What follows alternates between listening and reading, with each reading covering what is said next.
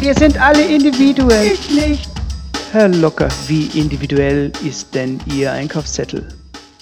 Oh, ähm, er ist meistens handgeschrieben und allein dadurch schon extrem individuell.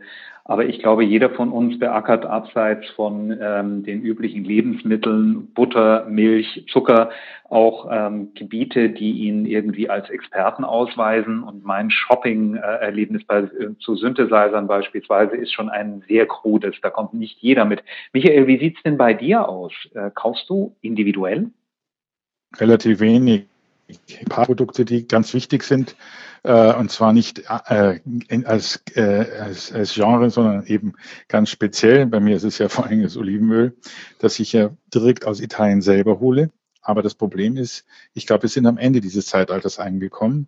Heute ist individuell zu sein und seine Individualität raushängen zu lassen, so wenig angesagt wie nur selbst zuvor. Also der weiße Rolls-Royce vor der Tür wirkt peinlich und nicht mehr bewundernswert. Also ähm, ist so das neue individuell quasi wie alle einen Hipsterbart zu haben, dieselbe Brille mit demselben Mac im selben Restaurant zu sitzen und dieselben Getränke zu ordern? Dieselbe Brille zu haben, aber zu wissen, dass man es ja wo ganz anders her hat und nicht vom Online-Versand, sondern von dem Menschen, der das äh, mit, äh, mit seinen eigenen Fingern biegt, die besonders warm sind und deswegen besonders biegefreundlich oder irgendwas.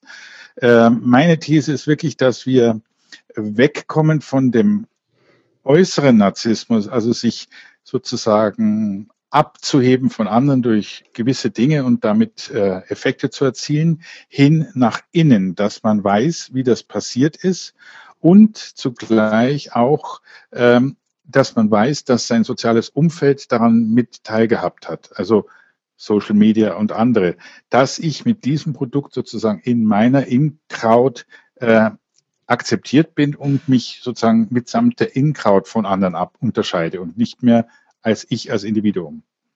Das könnte ich mit einem schönen Beispiel verlängern. Ein ähm, japanischer Musikerkollege von mir hat ähm, eine Lampe entworfen, die großartig aussieht und was er jetzt sucht, ist eigentlich einen sogenannten Enabler dieser Individualisierung. Der hat das einfach so gemacht, hat sich in Photoshop gesetzt und hat wirklich eine traumhafte, so eine Schwanenlampe gemacht. Bedside Lamp. Toll. Ähm, aber es gibt niemand, der ihm dieses Ding produziert. Also wenn wir uns überlegen, ist der Handel, wäre der nicht der ideale Enabler von individualisierten Produkten? Ja, wahrscheinlich muss man das Wort individuell jetzt einfach rausstreichen. Also die Zeiten des K-Konfigurators mit, mit sieben Farben und zwei verschiedenen Felgen ist, ist definitiv vorbei oder man hat den K-Konfigurator als das äh, jetzt integriert, was es eigentlich ist. Also eine, eine, eine Unterscheidung in, in, in Säckchen. Also ich bin mehr der rote Autotyp, aber es ist eigentlich auch egal. Äh, ich könnte auch ein schwarzes Auto haben. Es ist mehr oder weniger so, dass ich entweder ähm, den K-Konfigurator vollblind benutzt habe und das was Besonderes ist beim Einkaufen. Oder ein japanischer Freund hat etwas entworfen wie ein vollschwarzes japanisches Auto und mit, mit Crowdfunding äh, wurde das jetzt tausendfach produziert. Aber ich habe kein Problem mehr damit, einer von tausend zu sein. Ich denke auch, ähm, das hat, ich könnte die These sogar stützen, weil ich denke, dass Produkte mit Sinn als Added Value eigentlich schon ähm, spätestens mit der Ökobewegung, ähm, mit utopia.de und anderen, mit strategischem Konsum, ähm, ganz klar in den Vordergrund gerückt sind. Wobei, ich sage jetzt mal eine ganz brutale Gegenthese, ist nicht vielleicht der Konformismus die neue Heilsbotschaft? Die Einheitsbrille, die Mao-Mütze, ähm, nach dem Motto, wir wollen ja alle irgendwie irgendwas zu irgendetwas gehören. Und Konsum unsere Warenwelt ist heute schon sehr stark wie Fast Food. Schmeckt gut, macht kurzfristig satt, macht aber auch fett und faul. Macht es Ihnen nicht da Sinn, sich einfach von all diesem zu befreien und in andere Richtungen zu gehen? Wir, sind, wir kommen ja aus einer Copy oder wir sind in der Copy-and-Paste-Gesellschaft. Also das Digitale wirkt dadurch zurück, dass Copy-and-Paste nichts Schlimmes mehr ist. Ähm, Copy-and-Paste hat einen äußerst ähm, positiven Klang inzwischen. Äh, also Kopieren gehört zur DNA unserer, unserer Mitteilungen, unserer, unserer Gesellschaft und ist nicht mehr ein Zeichen für, naja, fast Militarismus.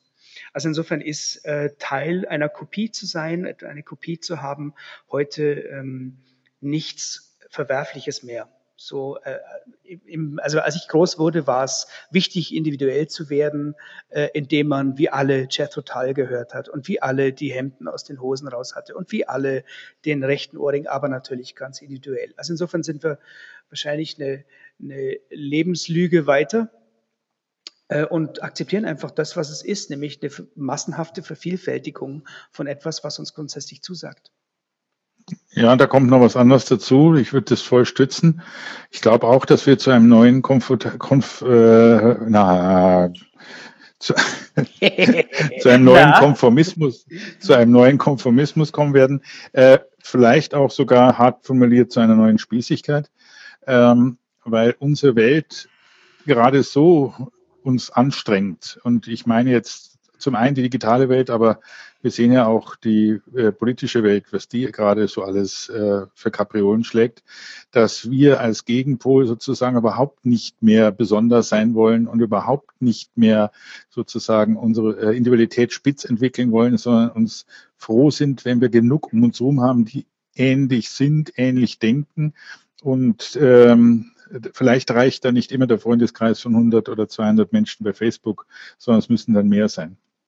Also da jetzt dann schon fast die, die Abschlussfrage in der Richtung, Herr Locker, alles raus, Mao-Anzug rein und gut ist? Oder wo findet noch das kleine Quäntchen locker statt? Das kleine Quäntchen locker liegt, glaube ich, ähm, immer noch in der Individualisierung. Oder ich sehe da durch die Individualisierung einen gewissen Ausweg, Individualisierung von Produkten. Ähm, das liegt darin, dass ich mich momentan auch sehr stark mit dem Thema 3D-Printing beschäftige und glaube, dass man dort gerade in seiner Peer Group punkten kann, wenn man die richtige Brille für den richtigen Anlass sich abends ausgeprintet hat. Ich glaube, dass man dadurch nochmal ganz andere Statements machen kann. Für das Allgemeine glaube ich aber schon, dass wir, was Michael gesagt hat, dass wir derzeit in einer freundlichen Überlastungswelt und in einer Überflussgesellschaft leben, sowohl Information als auch Warenwelt, und dass man da freundlich beginnt abzuschalten, wegzustreichen und eben in einen neuen Konformismus hineinzugehen. Und, äh, also sozusagen Merkel als Grundmodell Genau, es wird wieder gemerkelt. Der Mutti-Anzug, nicht der Mao-Anzug. Ich habe begriffen. Mhm.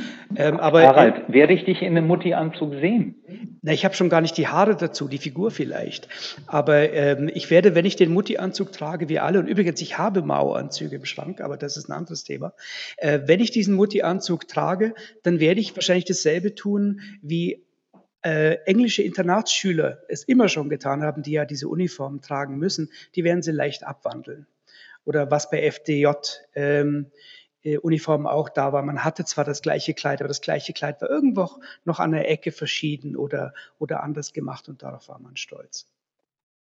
Ja gut, das sind aber nur Trostbonbons äh, im Konformismus. Ne? Wenn ich den Merkel-Mutti-Anzug tragen muss, musst du mehr als nur ein Trostbonbon mir rüberschicken. Das sage ich dir. Michael, werden wir dich mit Trostbonbon sehen? Oh ja, ich werde es immer dabei haben und zwar immer genügend äh, und dann immer sagen, ja, ja, du bist schon individuell, keine Sorge. Das werde ich sagen, aber denken wir etwas anders. Jungs, wir haben eben die Shopping-Raute erfunden, aber egal. Ah, wunderbar. Ein ganz neues Synonym. Ja. Ah, toll. Warum hat es noch keine Marke entdeckt? Eigentlich wirbt sie immer für Renault und keiner merkt's. Merkel. Okay, aber jetzt. äh, wie heißt das? Hm? Extraordinäre Technik, extraordinär. Ja. Ah, Avi, Avi. Ah, ah, printed in Germany, ja, danke. Noch ist Hollande nicht verloren. Können wir das langsam ausfäden, bitte? Die digitale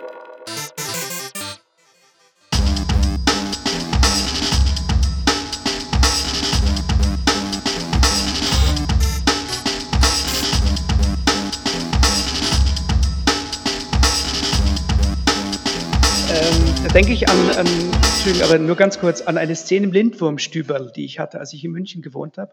Und neben mir ähm, die Bedienung über dem Tisch. War das deine Stammkneipe? Ja, eine meiner, echt wirklich. Ähm, deswegen wegen der Bedienung. Die hing so über dem Mann und sagt, du isst es jetzt auf. Der, Nein, ich esse es nicht auf. Doch, du isst es. so stelle ich mir Amazon irgendwann vor.